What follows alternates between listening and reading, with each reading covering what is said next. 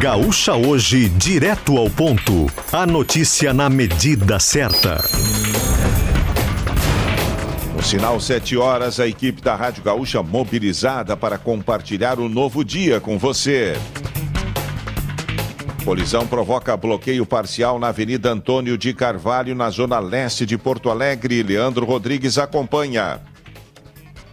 Foi uma batida pouco antes das seis da manhã, no sentido Ipiranga-Protásio Alves, na subida da Antônio de Carvalho, quase em frente ao Hospital Divina Providência. Um Ford K preto perdeu o controle, bateu em gradis que tem na via e também em uma árvore e ficou atravessado na faixa da direita da Antônio de Carvalho. Por isso, quem faz esse caminho em direção a Protásio Alves, pouco adiante da Ipiranga, vai ter já esse estreitamento, uma faixa bloqueada, tem cones, picape da IPTC no local e dois agentes fazendo monitoramento nesse ponto. Guincho já foi acionado, há também um pouco de óleo na pista. A, moto, a, motorista, uma mulher, segundo a Brigada Militar, saiu bem do carro, mas não ficou no local. Pediu, pegou um outro transporte e abandonou o veículo. Mas a IPTC agora está fazendo todos os procedimentos legais com o veículo e com o automóvel para ser retirado do local. Há momentos de ponto mais lento, de filas por aqui. Chegou até um momento em que se aliviou bastante o trânsito, mas começa a vir agora um movimento que está mais carregado na Bento Gonçalves e que costuma fazer esse caminho, contornando a Bento e pegando Antônio de Carvalho. O motorista que faz esse caminho para ir em direção ao centro vai encontrar esse estreitamento. Talvez a Ipiranga seja uma melhor opção para seguir adiante. Lula se reúne hoje com o ministro da Economia, Fernando Haddad, e o presidente da Petrobras, Jean Paul Prates, para discutir tributação dos combustíveis. Reunião ocorre na véspera do vencimento do prazo da medida provisória que prorrogou a desoneração tributária sobre gasolina e etanol por 60 dias. A volta da cobrança dos impostos federais é prevista para quarta-feira. O assunto gera polêmica no governo. A ala política quer a manutenção das alíquotas zeradas para evitar impacto negativo no bolso do consumidor. Mas a equipe econômica defende a volta da cobrança porque a desoneração significa perda de receita para a União. Autoridades analisam hoje a situação dos tanques que registraram vazamento de gasolina em um posto de combustíveis de Torres no fim de semana. Eduardo Paganella. Técnicos da FEPAM, de uma empresa terceirizada, e também do Corpo de Bombeiros vão analisar hoje a condição dos tanques de combustíveis em um posto de gasolina que registrou vazamento de combustível na última sexta-feira aqui em Torres, no litoral norte. Um trabalho de escavação até o acesso aos tanques deverá ser feito ao longo do dia de hoje. O problema foi registrado na última sexta-feira. Moradores já vinham sentindo o cheiro forte de gasolina há vários dias em um posto localizado na rua 15 de novembro, esquina com a Júlio de Castilhos, no centro de Torres. O Corpo de Bombeiros foi chamado no sábado, foi constatado que havia vazamento de combustível e algumas pessoas precisaram inclusive deixar as casas, mas já retornaram às residências. Os trabalhos pela manhã devem começar às nove e meia. Documento confidencial do Serviço de Inteligência do Departamento de Energia dos Estados Unidos afirma que Covid-19 surgiu a partir de um vazamento em laboratório chinês entregue à Casa Branca e aos principais membros do Congresso norte-americano, o documento representa uma mudança de posicionamento do departamento. Até agora, o entendimento era semelhante ao das demais agências do governo americano, de que a pandemia foi resultado de transmissão natural do vírus. E começa hoje a campanha nacional com vacina bivalente contra a Covid-19. Aqui em Porto Alegre, imunização começa por idosos a partir dos 90 anos. Tiago Bittencourt. E todos os idosos com mais de 90 anos podem receber a vacina bivalente contra a Covid-19 a partir de hoje aqui em Porto Alegre. Até então, o imunizante estava disponível somente para idosos e profissionais de saúde de instituições de longa permanência como asilos e lar de idosos. A aplicação será feita em 36 postos de saúde da capital. Eram 37, mas no Santa Cecília não será mais realizada a vacinação porque o Hospital de Clínicas, que gerencia essa unidade, utilizará o local para outras atividades. A intenção da Secretaria Municipal da Saúde é aplicar 53.256 doses nos próximos dias.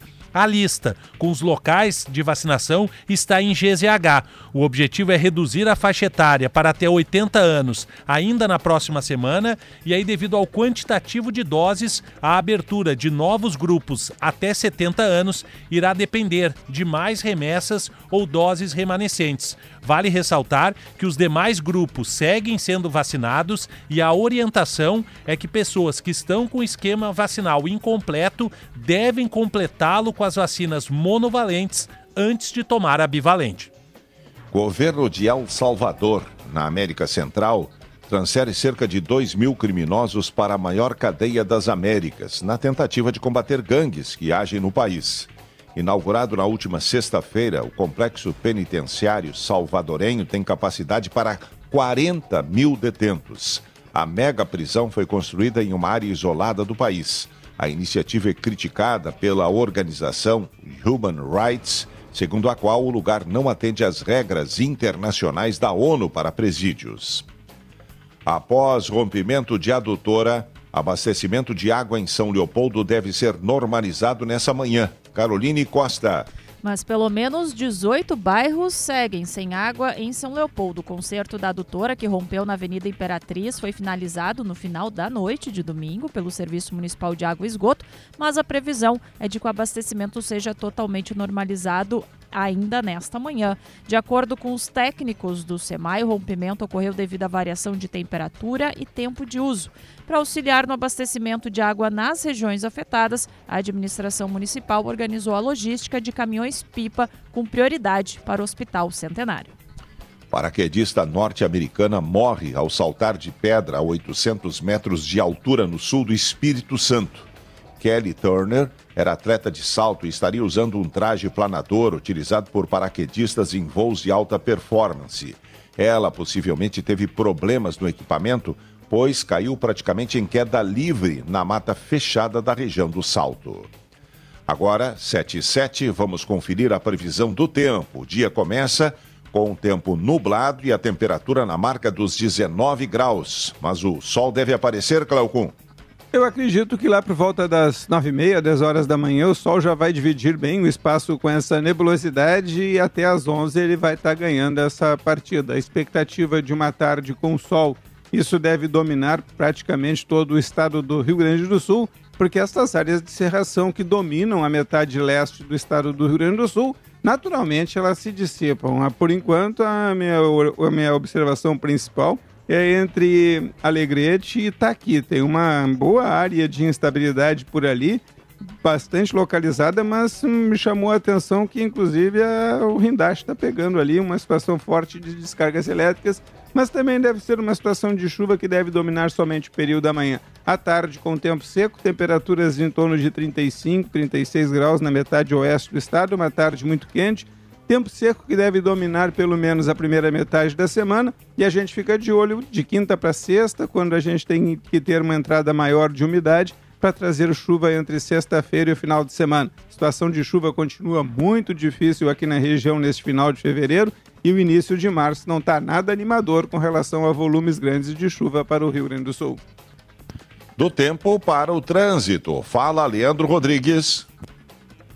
Avenida Protásio Alves ruim, a partir da Avenida Paraíso em direção ao centro. E com trechos de maior ou menor, menor retenção, segue assim pelo menos até Antônio de Carvalho. Depois flui um pouco mais livre.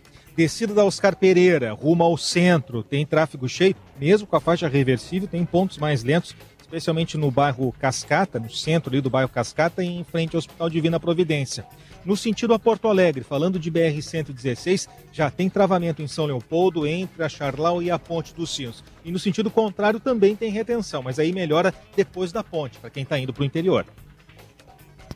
E no futebol, o Grêmio, com a vitória da sexta-feira, garantiu o primeiro lugar da primeira fase. Significa que já garantiu o mando de campo para o segundo jogo da semifinal em Lucas Arruda.